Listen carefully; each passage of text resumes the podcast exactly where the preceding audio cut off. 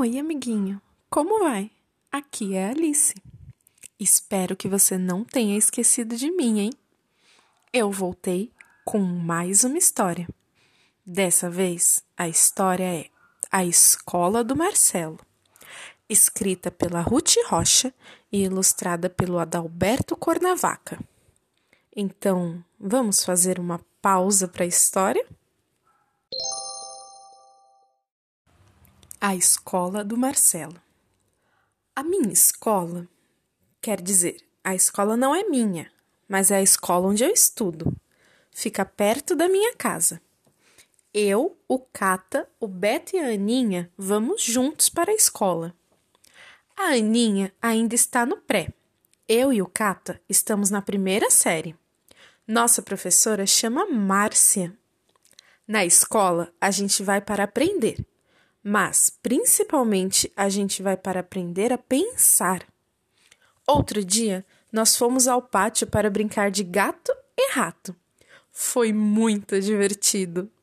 Depois, a professora leu para nós a história do rato do campo e do rato da cidade. Aí, a gente teve aula de ciências e foi observar um rato de verdade. Não é nem o rato da brincadeira e nem o da história que são ratos imaginários. Quer dizer, eles existem na imaginação. O rato de verdade existe mesmo. É um ratinho branco que está numa gaiola. Cada um de nós observa o ratinho e toma nota no caderno. Alguns de nós, que sabem escrever, escrevem. Os outros desenham. Desenham o ratinho, a comidinha dele, a hora que ele dorme, tudinho. Depois a gente conversa na roda e cada um diz o que viu e o que anotou. A professora pergunta se o rato de verdade é igual aos ratinhos da história e se é parecido com o rato da brincadeira. Quem quiser, desenhe um rato bem bonito na aula de artes. E aí, a professora escreve na lousa bem grande: Rato.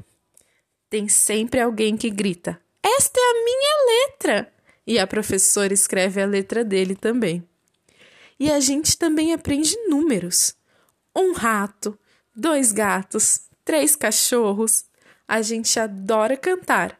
Um, dois, feijão com arroz. Na aula de música, a gente aprende a fazer chocalhos com latinhas e feijões. E aprende a tocar a gogô, que é um instrumento de verdade. E aprende a cantar cada música engraçada. E na escola, a gente aprende que é muito bom ter amigos. O Miguel vai sempre na minha casa e a gente estuda junto e um ensina o que sabe para o outro. E a gente brinca e joga futebol no recreio. A Gabriela e o Catapimba são craques. Todos querem que eles joguem do lado deles. E olha que eu nem contei tudo que a gente faz na escola. E fim. Um beijo na bochecha e outra na orelha. Até a próxima história!